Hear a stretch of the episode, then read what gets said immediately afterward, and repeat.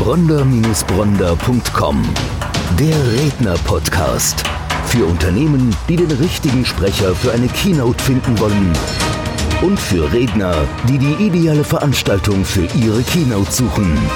Eine gemeinsame Produktion von Die Redneragentur Bronder und Bronder und podcasthelfer.de bei All Audio. Es ist wieder Podcast-Zeit. Eine weitere Folge des Redner-Podcastes. Mein Name ist Stefan Bronder, Agenturchef der Redneragentur Bronder und Bronder. Und ich habe heute einen ganz besonderen Gast hier im Mainzer Studio. Er ist der Gewinner des ersten internationalen Speaker Slams in Hamburg in der Kategorie Redneragenturen. Herzlich willkommen, Bert Helbig. Hallo, schön, dass ich hier sein darf. Danke sehr, für die sehr gerne. Sehr, sehr gerne. Ich löse das mal direkt auf. Also der Hermann Scherer, Rednerlegende Hermann Scherer, hatte in Hamburg ein Format, wo es dann den ersten internationalen Speaker Slam gab. Und es gab verschiedenste Kategorien, die anschließend entsprechend, ja, wo Preise verliehen worden sind. Und war da nicht ganz unbeteiligt. Ich durfte als Juroren im Jurorenkomitee Platz nehmen. Und ein Format war eben der Preis der Redneragenturen. Und ich muss ehrlich sagen, selten war der Wettbewerb und ich uns so einig in einer so schnellen Form. Also es war dann so, dass wir nach hinten gegangen sind und mussten uns beraten. Und äh, uns war eigentlich klar in dem Moment, also wie viel waren da? Knapp 60, glaube ich. Ne? Ähm, ich glaube 58 und ich war Nummer 54. Okay, genau. Du kamst relativ am ja. Ende, das stimmt. Also wir hatten knapp 60 Teilnehmer und ähm, wir haben uns angeschaut, als wir nach hinten gingen und haben gesagt, Bert Helwig. Und damit war die Sache klar. Und insofern freue ich mich ganz besonders, dass du mittlerweile bei uns in unseren Reihen auch bist, über Bronder und Bronder auch ja, Agenturmitglied, buchbar über uns. Und schön, dass du heute hier in Mainz bist. Jetzt ist das Thema, also du kommst, also fangen wir mal andersrum an. Also eine Sache in deiner Speech, die mich persönlich wirklich begeistert hat, war, du bist relativ am Anfang hast du folgenden Satz gesagt. Wenn du willst, dass dir jemand zuhört, musst du dafür sorgen, dass er ein Problem hat. Und ich als Vertriebler habe sofort Gänsehaut gekriegt, weil ich dachte so, wow, das ist, und das ist ja auch genau das, was in einer Keynote rüberkommen soll. Also da muss ein Gefühl rüberkommen. Und dann, das ist kein Vortrag, das ist kein Vortragswesen wie an der Universität, nicht despektierlich gemeint, alles gut, aber eine Keynote ist eben was anderes. Und in dem Moment, wo ich Gänsehaut bekomme, in dem Moment, wo ich drin bin, wo, wo, wo einfach ein Gefühl rüberkommt, da merkt man, ja, das, das, das ist äh, Keynote-Speaking. Ja, also äh, es ist, es ist aber halt auch so wichtig. es ist so, und wir, also im Radio sind wir, ich komme vom Radio, du hast es angedeutet, haben wir das im Kopf Sobald wir in der normalen kommunikativen Alltagswelt sind, vergessen wir das. Und dann laufen wir irgendwo hin, legen jemand eine Lösung auf den Tisch und der hat gar kein Problem dazu. Und dann äh, im schlimmsten Fall nerven wir den und im halb schlimmsten Fall interessiert er sich halt nicht für unsere Lösung. Das ist ein Vertriebsthema, aber mhm im Grunde, wenn ich auf dem Elternbeirat, beim Elternbeiratstermin irgendwie dafür durchsetzen will, dass der Schulausflug äh, weniger kostet, dann muss ich auch Vertrieb machen, nämlich für meine Idee. Insofern äh, müssen wir Ideen verkaufen. Und wenn wir wollen, dass wir die ähm, an den Mann bringen, dann brauchen wir, äh, brauchen wir solche Tools wie Problemdruck aufbauen. Und ja, ich glaube, weil, weil ich, ich, ich drehe manchmal durch, wenn man sich denkt, das gibt es doch gar nicht. Wenn der das anders gesagt hätte, dann würden alle Leute ihm zuhören und ihm folgen und so verpufft es irgendwie. Mhm. Und da ist auch diese Emotionalität da, die ich dann eben auch gerne auf der Bühne nicht zurückhalte. Ja, also ich bin voll bei dir. Gerade vertrieblich in der Regel ist das so, machst du Bedarfsanalyse, guckst, was hat der Kunde für einen Bedarf und schaust du eben dann, dass du ihm was anbietest. Aber ich fand diesen Satz, du musst dafür sorgen, dass er ein Problem hat, der hat es so auf den Punkt gebracht, dass bei mir wirklich, da, da war wirklich Gänsehaut. Und ich habe gedacht, das ist genau, also das hättest du eigentlich sagen müssen, als du noch als Vertriebsleiter zu deiner Mannschaft gesprochen hast.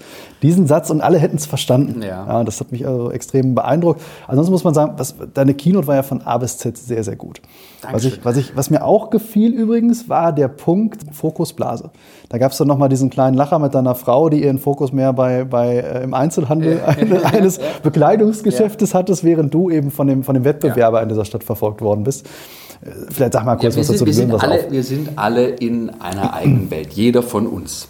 Ähm, und die Geschichte, die in diesem Vortrag auch auftaucht, äh, ist eine Geschichte, da sitze ich mit meiner Frau im Auto, wir fahren durch eine Stadt. In der Stadt habe ich einen Mandanten, einen Radiosender, den ich berate. Das ist der Hauptberuf, dem ich nachgehe. Ich berate Radiosender in ganz Deutschland, im deutschsprachigen Raum. Und wir waren in dieser Stadt und der Hauptkonkurrent, der Feind, alles zuplakatiert. Also an jeder verfluchten Bushaltestelle sah ich ein Plakat des Hauptmitbewerbers und nicht von uns. Das war meiner Laune nicht wirklich zuträglich. Und ich wurde immer grantiger und wir fuhren da so rum und ich wurde immer grantiger und natürlich merkte das meine Frau. Und dann sagte was ist denn los? Und ich so, ja, siehst du es nicht? Und sie, nee, was denn? Ich sag, ja, die Plakate. Und dann sagte sie, ja, klar, H&M können wir nachher auch noch hingehen. Weil meine ganze Radioquatsch, so würde sie das nennen, in ihrer Filterblase überhaupt nicht relevant ist. Und, und in, in meiner Filterblase sind andere Dinge nicht relevant. Meine Frau hat mit unserem Paten- und Nachbarskind gewettet, wie lange dauert es, bis ich merke, dass wir im Wohnzimmer neue Vorhänge haben. Vier Tage, weil eben schöner Wohnen eben nicht in meiner, in meiner Filterblase ist. Und der entscheidende Punkt ist ja, dass die Menschen, die über unser Glück und unseren Erfolg entscheiden, meistens außerhalb der eigenen Filterblase sind. Ähm, also der Chef, der Kunde, deine Frau, wer auch mhm. immer. So. Mhm. Und wir sitzen in unserer Filterblase und denken, diese Welt ist real. Und diese Filterblasen gibt es überall. Die gibt es also innerhalb eines Unternehmens, aber auch der Menschen, mit dem ich mir das Büro teile. Wir wissen genau irgendwie, worum es bei uns geht und wir glauben dann, wenn wir mit jemand anders sprechen, der hat irgendwie Verständnis für uns. Also mach dann ein krasses Beispiel, du gehst äh, zu deinem Chef, der hat gerade erfahren, dass sich seine Frau von ihm scheiden lässt und du sagst, ich brauche einen neuen Drucker. Das, das, das, okay. So, und, und deswegen muss er erstmal irgendwie in diese Filterblase reinkommen. Oder jetzt, um ein, ein reales Business-Beispiel zu nehmen. Ich habe neulich in München auf einer Personalmesse gesprochen, lauter HRler. Und dann ging es ja auch um, so, um, um, um deren Themen und dann machen die sowas, sie haben ein tolles Recruiting-Programm für Azubis. Es ist ja total wichtig, dass man irgendwie Nachwuchs kriegt, weil das ist immer schwieriger. Und die haben ein total wichtiges und cooles äh, Azubi-Trainee-Programm. Und dann geht der HRler, der Personaler, in die Strategieabteilung, wo diese verrückten Typen so kurz davor sind, irgendwie einen krassen Deal mit China einzutüten. Und dann sagt er, wir müssen mal über das Azubi-Programm reden. Das geht nicht, so, weil das ist eine andere Filterblase. Und deswegen müssen wir eben raus aus unserer Filterblase, zumindest geistig. Ja, ja. Ich kenne das ganz gut aus dem Bereich Autos. Also immer wenn ich mich für irgendein Auto interessiere, habe ich das Gefühl, die ganze Welt fährt dieses Auto. Absolut. Weil in dem Moment ja. nehme ich es eben wahr. Dann, Absolut. Bin dann, dann merkst du es, ja, genau. das, ist, genau. das ist, da begegnet es einem ständig. Ganz genau. Ja, sehr, sehr spannendes Thema. Also Filterblase fand ich, fand ich sehr gut. Funktioniert übrigens auch im Bereich Social Media Marketing. Also die meisten, immer wieder eine Erfahrung, die wir als Agentur machen, wie viel kann ich denn posten als Referent? Viele sind verhalten, machen ein, zwei Postings die Woche. Selbe Geschichte. Dann Zielkunden haben dich nicht im Fokus. Du musst erst aufmerksam werden, bis du diese Aufmerksamkeit bekommst. Viele haben Angst zu penetrieren an der Stelle und zu viel zu tun. Wir sind sehr aktiv im Social Media und haben eben die Erfahrung gemacht, sieben Postings die Woche ist nicht schädlich. Also das ist, das ist unsere eigene Erfahrung. Da geht es eben auch um die Filterblase, weil ich nicht glaube, dass die meisten diese sieben Postings in der Woche auch gesehen haben. Niemand. Und das, ist auch, das liegt mir auch am Herzen und das können wir auch vom Radio in der normalen Alltagswelt übernehmen. Nur weil ich was gesagt habe, davon auszugehen, dass es jemand anderes gehört hat, ist sehr naiv. Also, da, also so funktioniert die Welt eben nicht. Das, das, Im Radio kennen wir das. Also wenn man im Radio eine Aktion macht, was weiß ich, wir jetzt haben wir mit einem Sender gemacht in, in, in München, die haben Champagnerkrapfen. Typisch passt zu München so ein bisschen Champagnerkrapfen zur Faschingszeit. So, und nur weil die das jetzt schon irgendwie zwei Tage lang erzählt haben, dass sie diese speziellen äh, Krapfen oder Berliner, also Pfannkuchen, ja, wir sind ja deutschlandweit unterwegs, hat das natürlich noch keiner mitgekriegt. Und am dritten Tag äh, kommt ein Kunde in diesen Sender und man sieht das, das ist ja eine schöne Idee. Während der Moderator sagt, ich habe es doch schon zehnmal erzählt. Mhm. Wiederholung funktioniert und da ermutige ich auch die Leute dazu im, im normalen Business-Kontext, wenn sie eine Idee haben, die sie an den Mann bringen wollen, gucken Sie, dass Sie das häufig machen, dass Sie redundant sind. Also es gab einen Kollegen, der hat mal, der hat eine Idee gehabt, der meinte, wir sollten äh, irgendeine Rubrik am besten jede Stunde ausstrahlen im, im Sender. Das, das fand niemand gut. Der ist uns auch auf die Nerven gegangen. Dieser Typ hat in jedem Meeting über ein halbes Jahr an irgendeiner Stelle erwähnt, dass er übrigens auch findet, dass es geil wäre, diese Rubrik bitte jede Stunde senden. Äh, wir haben sie irgendwann nicht jede Stunde gesendet, aber trotzdem doppelt so häufig, weil der eine Idee hat, die er immer wieder penetriert hat. Das ist dieses, wir können ein bisschen was Intellektuelles machen. Cato war es, glaube ich. Ceterum censum Carthaginem delendam esse. Ich weiß nicht, ob es die richtige Endung ist. Im Übrigen bin ich der Meinung, Karthago sollte zerstört werden. Dieser Typ hat in jeder Rede vom Senat, egal um was es ging, am Ende gesagt, und ich bin übrigens der Meinung, Karthago sollte zerstört werden. Und Karthago wurde zerstört. Also Wiederholung und Redundanz hilft nur weil wir was gesagt haben, hat es noch nicht jemand anders gehört. Absolut. Also pflichte ich dir voll bei. Habe ich in vielen Jahren Vertrieb schmerzlich die Erfahrung gemacht. Ich war am Anfang mal sehr zurückhaltend.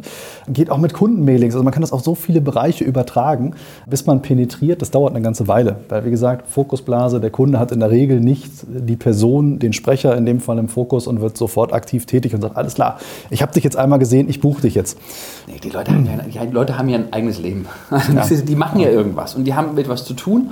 Und nur weil wir jetzt um die Ecke kommen, uns hat ja, auch das ist wie im Radio, uns hat ja mit unserer Botschaft niemand eingeladen. Mhm. So, also wenn ein Radiomoderator anfängt zu erzählen, während ich gerade die Spülmaschine ausräume, weiß genau, Mist, der Große von den beiden Kindern muss jetzt, und zwar jetzt das Haus verlassen, weil wenn er das nicht tut, verpasst er den Bus, dann muss ich ihn fahren und ich komme zu spät zu einem Meeting, wo dieser blöde Kollege schon darauf wartet, dass ich irgendwie scheitere. Und das geht mir alles durch den Kopf. Und in dem Moment fängt der Radiomoderator an zu reden. Und die Guten schaffen es, dass man eben trotzdem zuhört. Niemand wird sein Leben vernachlässigen, aber die mhm. Guten schaffen, dass man es mhm. trotzdem zuhört.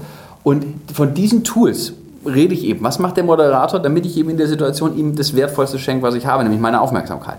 Und die kann man klauen und kann man übernehmen, ob in der E-Mail, im Telefonat mit der Vodafone Kundenhotline ähm, oder in einem, in einem, Vertriebsgespräch. Jetzt wird sich der eine oder andere Zuhörer fragen, er weiß schon so grob, worum es geht, aber was ist genau das Titel deines, der, der Titel deines Vortrages? Also es gibt zwei äh, Signature-Vorträge. Das eine ist Überzeugen in 60 Sekunden. Mhm. 60 Sekunden sind eigentlich viel zu lange, aber wenn ich gesagt hätte, Überzeugen in 20 Sekunden, wird es niemand glauben. Es würde auch in 20 Sekunden gehen, jeder Radiowerbespot 20, 30 Sekunden und funktioniert überzeugen in 60 Sekunden. Ich glaube, dass man in einer Minute alles machen kann, damit man bei jemand anderen überzeugen kann. Mhm. Der zweite Vortragstitel, und der liegt mir auch sehr am Herzen, weil der dreht sich eben um dieses ganz, ganz wertvolle Gut, das ist das Thema Aufmerksamkeit. Und der heißt Aufmerksamkeit in Zeiten digitaler Ablenkung. Wir werden ja bombardiert. Mhm. Also äh, digitale Ablenkung kennt jeder. So, wir fanden das irgendwie vor elf Jahren mal total geil, dass man an der Bushaltestelle seine E-Mails checken äh, kann. Und heute werden wir bombardiert und das schlechte Gewissen kann man sehen, wie welche Zahlen in den kleinen roten Punkten auf dem Handy äh, mhm. stehen neben den Apps. Mhm.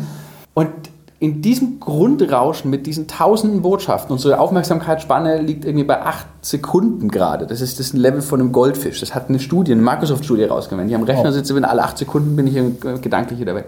In dieser Situation durchzudringen und zu sagen, hey, ich habe eine Botschaft für dich, schenk mir deine Aufmerksamkeit. Das ist neu durch die Digitalisierung. Mhm. Im Radio gibt es das schon immer, weil Radio eben schon immer ein Begleitmedium war. Ein Kollege von mir hat mal gesagt, wir sind Geräusch. Wir sind einfach da ich mache irgendwas anderes und das heißt, diese, diese Schwierigkeit, diese erschwerten kommunikativen Bedingungen, die hat Radio schon immer. Mhm. Und wir haben sie jetzt alle durch die Digitalisierung. Also können wir da einfach ganz viel lernen und es gibt ganz viele Radiomethoden, wo ich mir denke, ja, mein Gott, das ist genau gleich im echten Leben. Spannendes Thema. Also es gibt äh, die Vorteile der Digitalisierung, es gibt sicherlich auch Nachteile. Also ich habe diese Woche ein Telefonat geführt und habe da einen, einen, coolen Input bekommen. Und zwar ging es darum, wie schnell sich innerhalb der Digitalisierung Themen oder Produkte verbreiten. Und zwar mhm. hat man mir erzählt, als das Telefon auf den Markt kam, hat es gedauert, also 38 Jahre gedauert, bis wir 50 Millionen Nutzer eines Telefons hatten. 38 Jahre. 38 okay. Jahre, 50 okay. Millionen User. Dann war die Frage, was glaubst du, wie lange hat es gedauert, bis wir 50 Millionen User bei Pokémon hatten? Also Leute, die sich eine Pokémon-App ja, auf ja. ihr Handy laden, das waren 19 Tage.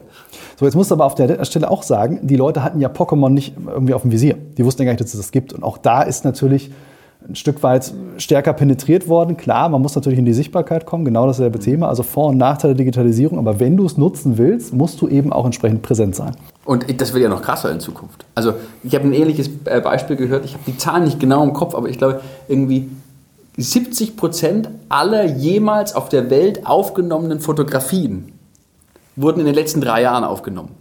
Wow. Also okay. oder in den letzten fünf Jahren, das ja, ist egal, ja. aber weil halt natürlich, also das sieht man ja an jedem selber. Ich mache so viele Fotos wie nicht zuvor, weil ich jeden Scheiß fotografiere, weil ich es kann mit meinem Handy. Aber irgendwie muss ich dann ja auch irgendwie damit dieser ganzen Informationsfülle klarkommen. Das wird immer mehr und deswegen müssen wir uns immer mehr auf so eine wirklich durchdringende menschliche Art der Kommunikation fokussieren. Und zwar mhm. egal, ob ich mit Kollegen spreche oder ob ich mit Kunden spreche.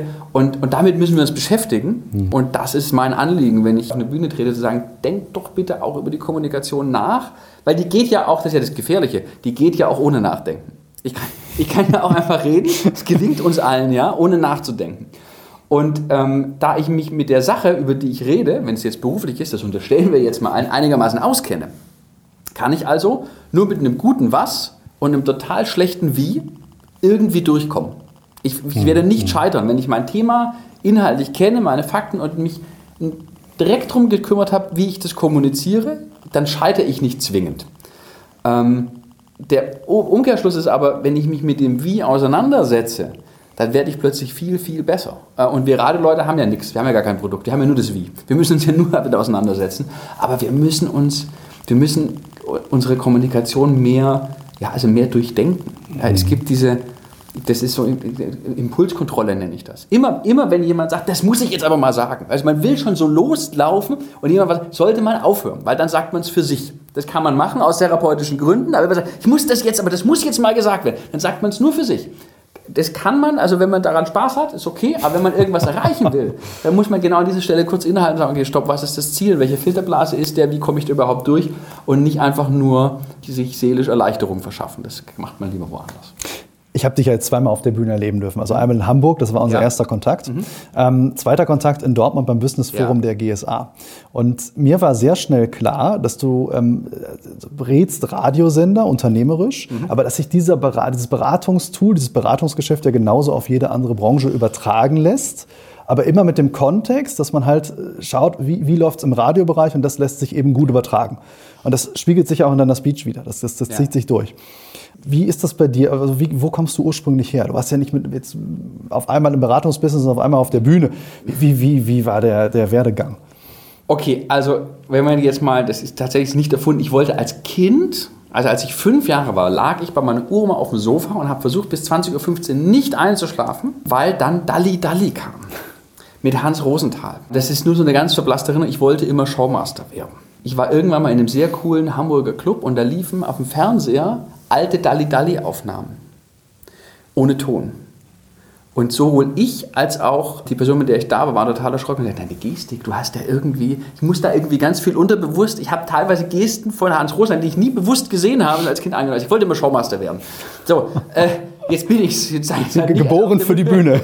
nee, aber ich bin dann zum Kinderradio gegangen aus dem Zufall, weil ein Kollege, der auch Radio gemacht hat, bei einem ganz kleinen Sender, der in Fürth in einer Altbau-Dreizimmerwohnung gehaust hat und auch nur einen halben Tag gesendet hat, da durfte ich Kinderradio machen. Und dann bin ich, dann ist die, die, die Frau, die die Kindersendung gemacht hat, zu einem bisschen professionelleren Sender und hat auch eine Kindersendung machen können. Und dann habe ich mir irgendwann mal den ganzen Mut zusammengenommen und bin zu dem amerikanischen Programmchef gegangen und gesagt, ich würde gern, du machst doch so eine Moderationsschulung, ich würde da gern mitmachen. Und dann hat der, das war ein Ami, der hat gemeint, ja, kein Problem. Und dann habe ich das auch, weil ich meine ganze Freizeit im Studio verbracht habe und damals noch CDs für die Moderatoren rausgesucht. und, und, dann hat der gesagt, du machst das ganz gut, du kannst doch senden, Sonntagmorgen hört eh keiner zu zwischen 6 und 9. Und dann bin ich als Elfjähriger nach Hause und dachte, ich darf eine Live-Sendung moderieren am Sonntagmorgen zwischen 6 und 9, bis diese Idee irgendwann der Geschäftsführer gehört hat und gesagt, it's Germany, we have something called a Gewerbeaufsichtsamt. und sie werden doch nicht wohl ernsthaft glauben, dass wir einen Elfjährigen morgens um sechs am Sonntag moderieren lassen. Dann habe ich eine Petition an den Deutschen Bundestag geschrieben, die gibt es noch bei Nein. meinen Eltern doch. Unglaublich. Ich durfte dann zwischen 10 und 12 moderieren und dann habe ich nie wieder aufgehört, Radio zu machen, habe in Nürnberg moderiert, Morningshows gemacht, bin dann nach Stuttgart, habe dort eine Nachmittagssendung moderiert, habe mich dann für die Hintergründe interessiert und war dann im Management, Formatchef, das heißt Leiter On-Air Promotion, also man gestaltet das Format des Senders und die rechte Hand des Programmchefs, wurde dann Programmdirektor irgendwann und fand diese Idee, dass man irgendwie das, was so emotional wirkt, also Kommunikation, die eine Emotion auslöst, dass man dazu, dass man da Strukturen hat, die man exceln kann. Also das, so, das, sind, also das ist ja nicht Talent, das ist ja Handwerk. Mhm. Und das zu verstehen und habe mich dann da sehr stark mit, wir machen viel Marktforschung, es gibt sehr viel strategische Arbeit, wenn ich da irgendwie äh, in, in der Bahn sitze und da meine Sachen mache, könnte auch jemand denken, ich mache irgendwie irgendwas für eine Bank oder so. Das sind Zahlen mhm. und daraus gestaltet man Kommunikation. Das fand ich toll und deswegen habe ich dann mein Beratungsunternehmen gegründet, Unterstützung meines damaligen Arbeitgebers, der gesagt hat, hey, ja, cool, das ist jetzt auch mit meinem Kunde und so, und dann habe ich es aber vermisst mit dem Moderieren. So, und ich glaube, dass das der Grund ist, dass ich irgendwann sage, dann halte ich halt Vorträge. Okay. Und dann kam es halt dazu, dass du auf die Bühne gegangen bist. Ja. Ist ja natürlich ein ganz anderes Business. So das erste Mal, ich meine, im Radio stelle ich mir vor, klar, ich sitze vor einem Mikro, ich weiß, da hören viele Menschen zu, mhm. aber ich sehe die nicht. Mhm. Beim Speaking, wenn die Bühne groß genug ist, dann ist es häufig so, dass man nur ins Licht schaut, aber man hört die Leute dahinter. Aber es ist schon so, wenn man die Bühne betritt, Applaus, und man merkt, es ist gefüllt. Das ist die, ja. Genau. Ganz andere Situation. Total. Lampenfieber war dann Thema? Also ich, ich mochte schon immer, äh, also ich habe auch schon immer gern präsentiert und so im normalen Business-Kontext. Und es kommt darauf an, natürlich ist man nervös. Und es gibt Momente natürlich auch, wo man, wo man, wo man sagt, da ist Lampenfieber da, man ist aufgeregt. Es gibt die Momente, wo, man es eine, wo es eine geile, entspannte Anspannung gibt. Das ist eigentlich das, was schön ist. Man sagt, okay, das ist alles gut. Aber irgendwas ist immer. Und wenn nur einfach so, okay, ähm, funktioniert da alles, finden die das gut? Oder dann denkt man sich, okay, sind ja viel mehr oder viel weniger. Mhm. Da ist immer eine Aufregung, das muss auch da sein. Mhm. Aber es ist natürlich eine andere Welt und ich habe angefangen einfach, weil ich aus Spaß an der Uni und bei irgendeinem Alumni-Club halt Vorträge zu halten, bis dann irgendwann mal jemand kam und sagt, naja, ähm, können wir dich da auch irgendwie bei uns mal in der Firma haben? Ja, glaube schon so. Und, und so hat sich das entwickelt. Und dann habe ich eben tolle Leute ja. auch kennengelernt aus, dieser, aus der Welt und Kollegen, die dann auch gesagt haben, okay, also das ist schon was, was Leute interessieren könnte, biet es doch mal an. Wie lange machst du das jetzt? Seit wann hast du, oder dass du das erste Mal die Bühne betreten hast und äh, tatsächlich einen Vortrag, damals war es wahrscheinlich noch keine Keynote, aber einen Vortrag ja. gehalten hast? Also, das, das, kann ich gar nicht sagen, weil ich tatsächlich auch schon immer diese Situation gesehen habe, okay, wenn bei einem Radiosender ja, eine Studioführung ja. kommt, jede, alle fanden das immer kacke, dann kommen irgendwie 20 Leute, halten dich von der Arbeit ab, du musst die da rumführen und so. Ich habe das immer total gern gemacht, das war ja auch ein kleiner Vortrag, weil man dann gesagt hat, hier, so funktioniert das und dann konnte man eben auch sagen, okay, das war eine Studie von immer andere Leute, aber du konntest irgendwann auch Gags total perfektionieren, weil du genau wusstest, da jetzt was das war. Ja, so. ja. Und die Sekretärin hat schon die Augen verrissen gesagt, an der Stelle macht er jetzt wieder gleich das. So. Also das habe ich schon immer gern gemacht. Ich habe den ersten, ich habe noch mal nachgeguckt, ich habe den ersten Vortrag an der Uni in Stuttgart, glaube ich, 2004 oder so. Mhm. Ähm, gehalten und dann hat sich das so in Wellen entwickelt. Ich meine, mit der Radiogeschichte bin ich auch ganz gut beschäftigt, deswegen habe ich das immer nur so, als wenn es sich ergeben hat, gemacht und jetzt freue ich mich, dass ich da mehr und mehr auf die Bühne gebeten werde. Klasse. Also man merkt natürlich die Erfahrung bei Bert Helbig. Jetzt kommen wir nochmal zurück zu dieser ähm, Verleihung zu der Kategorie, die Preis der Redneragenturen. Wir schauen natürlich schon ein bisschen anders hin. Also es gab auch andere Preise, andere Kategorien und wir gucken natürlich schon, wie ist derjenige rhetorisch. Ähm, Gibt es einen Spannungsbogen? Dramaturgie ist ein Thema. Wie geht er mit dem Publikum um? Ist es eine Keynote oder ist es ein Vortrag? Wir werden häufig gefragt, was ist der Unterschied? Also eine Keynote ist inspirierend wir werden immer gefragt, was ist der Unterschied zwischen einem Vortrag und einer Keynote. Also eine Keynote ist inspirierend, ähm, da passiert was, da gibt es Gänsehaut, äh, da sind Gefühle, da sind Emotionen einfach ein Punkt. Und ein klassischer Fachvortrag, das ist PowerPoint, das ist jemand, der einfach Fachwissen weitergibt. Und das sind natürlich alles Dinge, die wir berücksichtigt haben. Und äh, das war einfach in dem Moment fundiert und da warst du rausgestochen an der Stelle. Und deswegen habe ich auch bewusst gefragt, weil mir war klar in dem Moment, du machst das nicht. Viele, äh, für viele war es der erste Auftritt mhm. und viele haben ihren ersten Auftritt dort sehr gut gemacht mit Bravour, wo wir wirklich mhm. gesagt haben als Jury, wow, Respekt fürs erste Mal. Da gab es auch viele Gänsehautmomente. Da gab es ja, großes Kompliment ja, an alle, ja. die da mitgemacht haben. Ganz tolles Storytelling dabei. Also man kann sich das übrigens noch auf Facebook anschauen. Es gibt das damals als, als Live-Stream. Man kann sich es mir heute aber auch noch anschauen.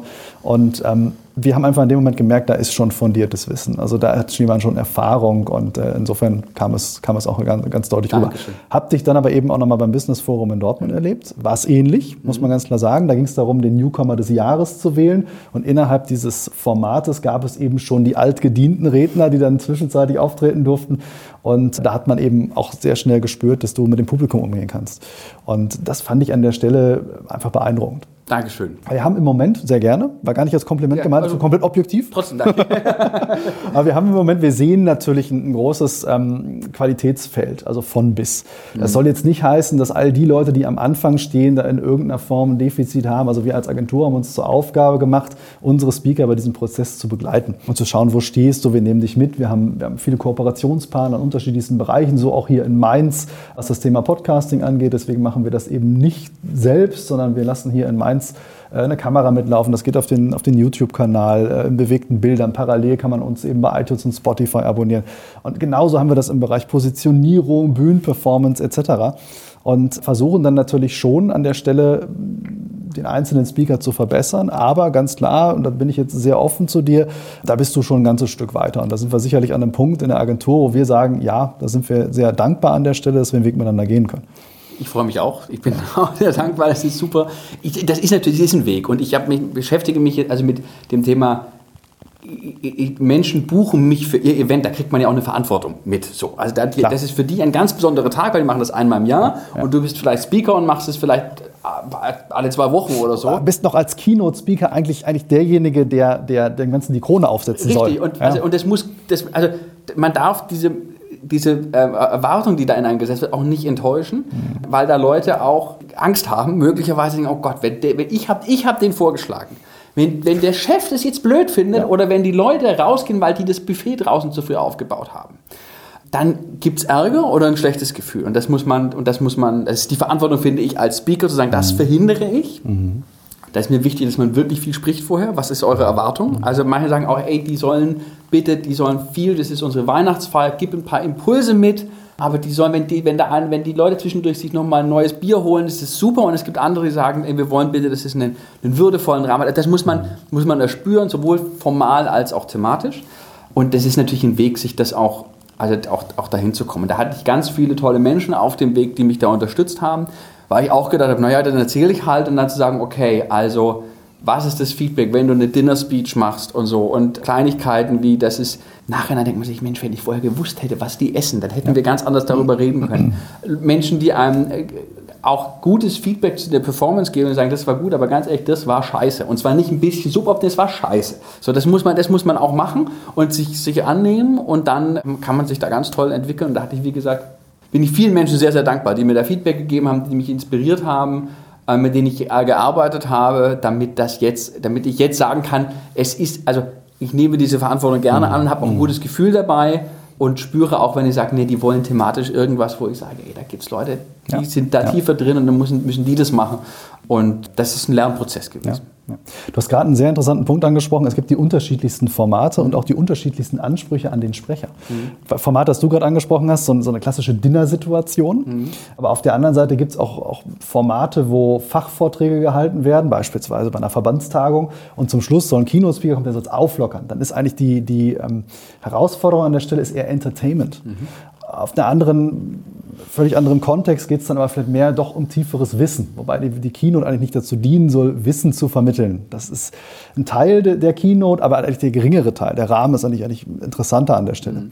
Und das ist dann für uns natürlich auch als Redneragentur immer die Herausforderung, mit dem Kunden zu sprechen. Also viele fragen sich natürlich auch, was macht eine Redneragentur, die vermitteln Aufträge. Naja, das, ist nicht, das ist nicht alles. Das ist sicherlich unser Kernbusiness. Aber es geht auch genau darum, mit dem Kunden ins Gespräch zu gehen, eine klare Checkliste mhm. abzuarbeiten. Was sind deine Erwartungshaltungen? Was ist es für ein Auditorium? Homogen, heterogen? Haben die alle denselben Wissensstand? Wen schicken wir dahin? Sind die freiwillig da? Sind die freiwillig da? Nicht? Genau, ja. es, es, gibt klassische Veranstaltungen, Führungskräfte werden dahin berufen müssen. Ja, die haben schon einen Hals, da schicke ich natürlich lieber jemanden hin, der erstmal entertaint, dann sind die ein bisschen entspannter.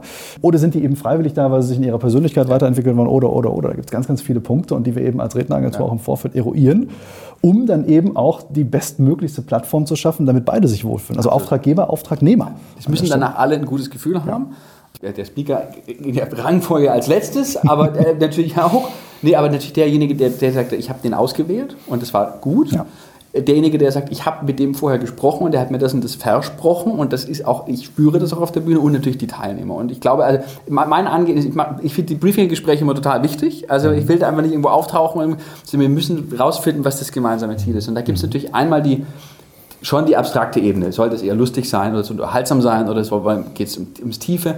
Ich glaube, es ist, mir ist immer wichtig, dass die Zeit für die Leute schnell vergeht, während ich mhm. da was erzähle. Mhm. Und gleichzeitig habe ich schon den Anspruch und es schon geil, wenn die sagen, also wenn die sich zwei oder drei Sachen aufschreiben und eine davon vielleicht morgen mal ausprobieren, dann äh, hat es auch eine Nachhaltigkeit. So. Und obwohl es natürlich eine, eine, eine Veranstaltung ist, die kein Seminar ist, so, wo man dann eher sagt, mhm. hey, wenn man da in die Tiefe gehen will, dann können wir uns gerne auch mal in einer kleinen Gruppe einen Tag lang in den Seminarraum einschließen, aber das ist dann eine andere Nummer. Ähm, aber diese Idee zu sagen, es muss sich wohlig anfühlen, es, muss, es müssen die Erwartungen klar sein und die sind dann auch, die sind dann auch erfüllt worden und gleichzeitig hat, haben die Menschen was mitgenommen. Das, mhm. ist, das ist mir ganz wichtig und da muss man sich vorher gut abstimmen und da ist es natürlich auch gut mit, mit Partnern zusammenarbeiten, die, die schnell schon wissen, wie die, wie die Pappenheimer alle ticken. Ja, ja, absolut, bin ich bei dir. Jetzt werden wir als Redneragentur in diesem Jahr die Themengebiete Speaking und Consulting miteinander mhm. verschmelzen lassen. Das heißt, uns ist das Thema Nachhaltigkeit extrem wichtig, weil ich mich als Unternehmer natürlich immer gefragt habe, wie nachhaltig ist das? Ist Inspiration super? Also auch ich bin ja bei dem mit einem, mit einem Gänsehautgefühl rausgegangen aus dem Vortrag. Da ist sicherlich auch was haften geblieben. Aber man muss sich natürlich immer die Frage stellen, wie ist das, wenn Mitarbeiter auf einer Firmenveranstaltung von einem Keynote-Speaker inspiriert werden. Was passiert am Montag an der Kaffeemaschine? Selbes Umfeld, selben Leute, was passiert dann? Und wir werden jetzt in diesem Jahr uns ganz stark darauf ausrichten, Speaking, Consulting, und dann auch direkt Projekte anbieten, indem man sagt, eine Speech als Auftakt, dann gerne nochmal eine Podiumsdiskussion, weil wir haben die Sprecher in unseren Reihen, die die tiefe Expertise haben, die das können. Mhm. Es geht nicht darum, im Keynote Speaking mal ein Buch gelesen zu haben und eine Dreiviertelstunde lang vortragen zu können, das wäre der Fachvortrag, Es geht darum, natürlich eine tiefe Expertise zu haben. Und die, die merke ich dann eigentlich weniger in der Keynote, die dann auch entertainen soll, die soll Spaß machen. Aber die merke ich dann in einer Podiumsdiskussion, die merke ich vielleicht in einem anschließenden Workshop mhm. oder vielleicht im besten Fall sogar in einer anschließenden längeren Beratung. Und das passt eben bei dir auch sehr gut rein. Ich denke, wie gesagt, das lässt sich adaptieren in vielen Bereichen. Du kannst auch in andere Branchen gehen, kannst da genauso beraten, also mit einem unternehmerischen Ansatz, mit dem Ziel, ja, was ist das Ziel? Kundenbindung, Umsatzmaximierung? Was ist das Ziel klassisch im, im Radioumfeld? Im, im Radio, der Radio hat ja zwei, hat, Radio hat ja einmal die Hörer, die man binden muss, also mhm. möglichst viele mhm. Hörer zu erreichen und diese zu binden für mhm. diese Marke. Mhm. Ähm, und dann muss natürlich aber irgendwo auch das Geld herkommen. Jetzt kriegt man entweder GZ-Gebühr oder man muss Werbung verkaufen. Ähm, das ist dann der klassische Vertrieb. Ich glaube, das, was man eben, was man eben lernen kann, ist zu sagen, wie schaffe ich es, Botschaften zu platzieren. Und dann kann man das in den verschiedensten Feldern umsetzen. Nur es geht um diese Werkzeuge und die kann ein Außendienstler genauso umsetzen in einem Verkaufsgespräch, wie wenn irgendjemand eine Praktikantenschulung macht. Mhm. Ähm, ich sage, wenn er jetzt einen speziellen Verkaufstrainer, weil es gibt großartige Verkaufstrainer, es geht, aber wenn es darum geht, was sind, was sind Kommunikationstools, die universell einsetzbar sind, da kann man dann auch, und das haben wir auch an ein, zwei Projekten schon gemacht, und jetzt gehen wir mal in die Tiefe. Das war sehr witzig, das war ähm, das waren lauter tatsächlich, durfte sie auch, sie haben selber gesagt, wir sind die Nerds hier. Das waren lauter so, die kamen auch mit Birkenstock und kleinen okay. Hemden und einem Klemmbrett und haben Sachen erfunden, die ich nie verstehen werde. Und die haben selber gesagt, wir wollen gerne nach dem Vortrag, wir wollen gerne unser Zeug, was so gut ist, den anderen Leuten erklären. Mhm. Äh, was tatsächlich schwierig ist, weil die echt abgefahrene Sachen gemacht haben. Und da, da, haben wir so einen Prozess gemacht, der wir dann auch gesagt haben, okay, wir machen mal, wir setzen uns mal einen Tag zusammen und klamüsern das auseinander und setzen uns so Meilensteine, also ein klassisches Beratungsprojekt in der, also wie kann ich meine Kommunikation stärker machen. Das ist äh, das in die universellen Bausteine. Und ob die das jetzt verkaufen müssen oder ob die es einfach nur jemandem erklären müssen, damit der bei ihnen mitarbeitet, ist dann eigentlich schon ganz äh, egal. Sehr interessantes Thema. Da, da, kommen die Dinge eben auch ja. zusammen und äh, man sieht ganz klein branchenübergreifend, das war mir an der Stelle wichtig herauszustellen, mhm. dass es hier nicht nur um potenzielle Radiokunden geht an dieser Stelle. Also ich, das ist mein Hauptgeschäft ist meine hochspezialisierte Unternehmensberatung für Radiosender. Die haben nochmal einen anderen mhm. Part. Mhm. Ich rede darüber, das, was ich dort lerne und erfahre, in der, auch in dieser etwas verrückten Medienwelt manchmal, was man daraus transportieren kann. Aber wie man Kommunikation verbessert, ist natürlich überall notwendig. Mhm. Und zwar egal, ob Sie einen Kiosk haben oder ein DAX-Unternehmen. Mhm. Wie sieht jetzt deine zukünftige Planung aus? Was planst du konkret? Wo willst du hin? Du wirst ja sicherlich, ich, ich schätze dich als sehr strukturierten Typen ein, der sich sicherlich einen Plan macht und sagt, okay, was erwarte ich jetzt in, in naher Zukunft? Ähm, also ich bin tatsächlich ähm, ich, sehr, sehr entspannt äh, dahingehend, dass ich ganz tolle Radiokunden habe und auch ich werde auch immer meine Radiowelt weitermachen. Es gibt ja auch so Kollegen, die sagen, ich bin Speaker und ich bin nur noch Speaker. Ich denke, ja, irgendwo musst doch auch Geschichten erleben, die du dann auch weitergeben kannst.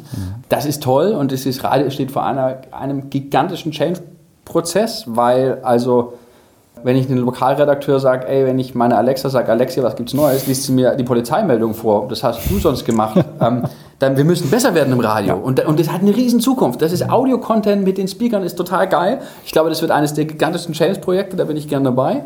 Und ich freue mich aber über diese Dinge. Und das ist Kommunikation, das ist eben auch, wie geht man mit Veränderungen und Herausforderungen um, darüber andere Menschen äh, mitzunehmen mhm. und mich auf die Bühne zu stellen. Das ist die, das ist die Idee. Und das, wenn man jetzt sagt, was sind vielleicht Pläne, die man weiter noch machen kann, dann ist natürlich dann immer noch die Frage, wie kann man das auch mal außerhalb Deutschlands tun, was nochmal was noch mal ein großer Sprung ist. Und dann ist das die Struktur, in der es fließen darf. Ja, spannend, spannend. Ähm, jetzt bist du als radioaffiner Mensch heute in einem Podcast zu Gast. Mhm. Siehst du eine Wettbewerbssituation? Podcast, Podcasting versus Radio? Ah, es verschwimmt ja alles. Also wir sind jetzt in einem Podcast und haben da eine Kamera stehen. Ähm, also Podcast Kein klassischer Audio, Podcast mehr. So. Also was ist denn eigentlich los? Naja, also natürlich gibt es zum Radio mit allen anderen Sachen eine Konkurrenzsituation. Und wir, ich merke, also es gibt Leute, die machen beim Radio eine Ausbildung, aber die haben schon einen Podcast und 40.000 Instagram-Follower und machen eine Ausbildung beim Radio. Das ist natürlich für uns komplett anders, weil nicht mir die großen Macker mehr sind, sondern wir sagen, ey, es wäre geil, wenn du, weil du bist ein Influencer, vielleicht auch bei uns im Radio sowas machst. Da gibt es natürlich eine Wettbewerbssituation um die Leute. Das ist aber gut, weil man muss guten Leuten mehr bieten. Also wenn die einfach nur am Sonntagnachmittag das Wetter vorlesen können, was vor 20 Jahren alle geil gefunden haben, dann, also brauche ich nicht, kann ich selber machen. Und das heißt, die dürfen sich auch kreativer austoben. Mhm. Äh, und Radio ist in einem, in, dahingehend in einem Change-Prozess, dass wir sagen, wir müssen selber Podcasts machen, machen auch viele Sender, machen vielleicht nicht genug. Wir müssen gucken, wie wir auf andere Wegen, also Multichannel-Strategien, wir müssen gucken, wo sind wir denn auf den Alexas, wo sind wir denn äh, bei, bei, in den sozialen Medien zu finden und wo haben wir diesen coolen Content und diese Idee, dass wir Menschen haben, die, denen die Leute so sehr vertrauen, dass sie Familienmitglied sind. Das, ein guter Moderator sitzt morgens mit am Frühstückstisch. Und das Schlimmste für so einen Sender ist, wenn der weg ist, wenn der geht, weil er sich in irgendeine Frau verliebt am anderen Ende des Landes. So, und das, das ist ja ein Riesenpotenzial. Und das äh, zu nutzen, und deswegen ist das eine Konkurrenzsituation, die, glaube ich, aber uns alle dazu veranlasst, äh, geileren Content für die Leute zu machen. Also wir merken, Medien schmelzen mehr und mehr zusammen. Ganz ja. klar, nehme ich daraus mit. Ja, das ist gar kein Unterschied mehr. Mhm. Das ist tatsächlich, machen wir jetzt Audio, machen wir. Mhm. Also ich sage mal, wir sind im Aufmerksamkeitsgeschäft. Äh, Gute Formulierung. Und, und auf, auf, was wir die dann, äh, auf was wir die dann kriegen, ist, ist, ist egal. Und da muss man auch analog denken. Also es gibt einen Sender, mit dem ich arbeite, der hat ein Flugzeug mit einem Banner, mit dem er rumfliegt, weil er sagt, da falle ich wenigstens noch auf, weil es macht kein anderer.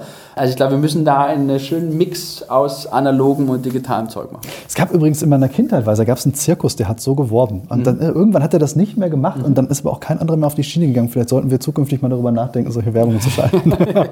sehr, sehr spannend. Abschließend dazu, du bist bei der GSA in Dortmund. Das war so eine Nebengeschichte, so der, der Running Jetzt bin Gag. Ich gespannt. Da bist du zum bestgekleidetsten Mann an diesem Tag ah, gekürt oh, worden. Äh, ich habe mich heute mal bewusst nicht angestrengt, weil ich dachte, kommst du sowieso nicht gegen an. Aber ich muss sagen, ich glaube, du hättest heute sowieso wieder gewonnen. Inklusive der Crew. Und das meine ich nicht despektierlich, die dahinter noch steht. Aber ich glaube, du hättest heute wieder gewonnen als bestgekleidetster Mann. Es fällt mir immer auf, du hast so ein Fable für Anzüge. Ne? Das ist schon. Es, es kommt kein durch. Witz. Ich bin mit meiner Frau zum Obi gegangen. An einem normalen Samstag, späten Nachmittag. Wir treffen Leute und die sagen, geht ihr in die Oper? So. Und ich hatte halt einen Anzug an und ich glaube auch keine Krawatte, sondern so einen Krawattenschal irgendwie.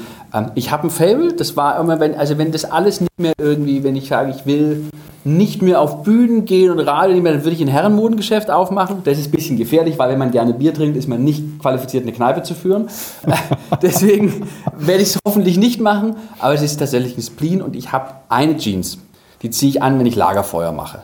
Okay. Ähm, und ansonsten habe ich ein großes Faible für Anzüge, die man bei eBay finden kann. Dann baut die jemand um, irgendwie, dass sie passen oder so. Aber es ist, ähm, das ist tatsächlich jetzt kein, das ist eher Freizeitoutfit.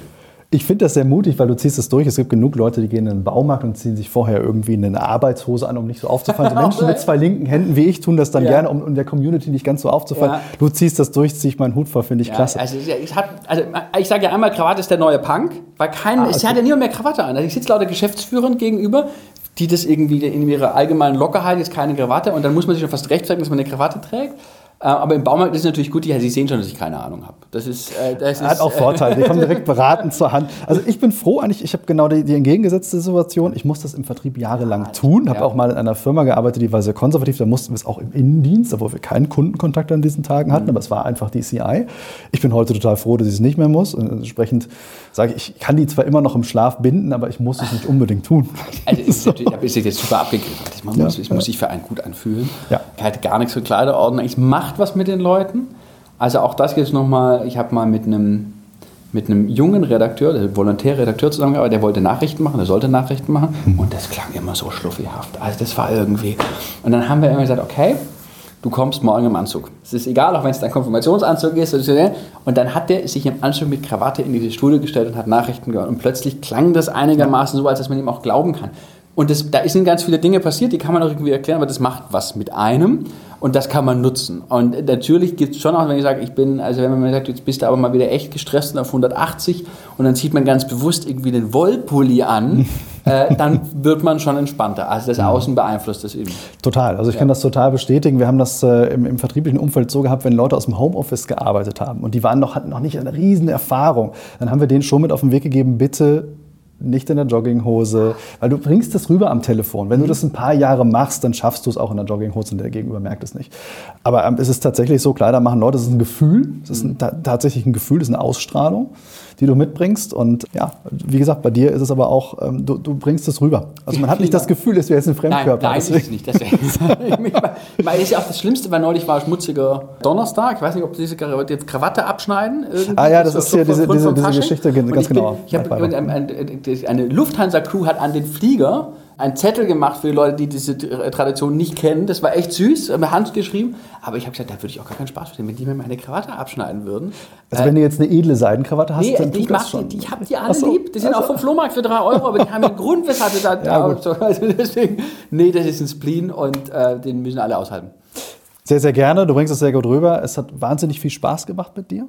Dankeschön. Ähm, ich freue mich auf all das, was kommt. Und sage vielen, vielen Dank, Vielen dass Dank. du den Weg nach Mainz auf dich genommen Dankeschön. hast. Vielen Dank Danke, für die Bert. Einladung. Super. Gerne. Bronder-Bronder.com Der Redner-Podcast. Für Unternehmen, die den richtigen Sprecher für eine Keynote finden wollen. Und für Redner, die die ideale Veranstaltung für ihre Keynote suchen. Eine gemeinsame Produktion von Die Redneragentur Bronder und Bronder und podcasthelfer.de bei All Audio.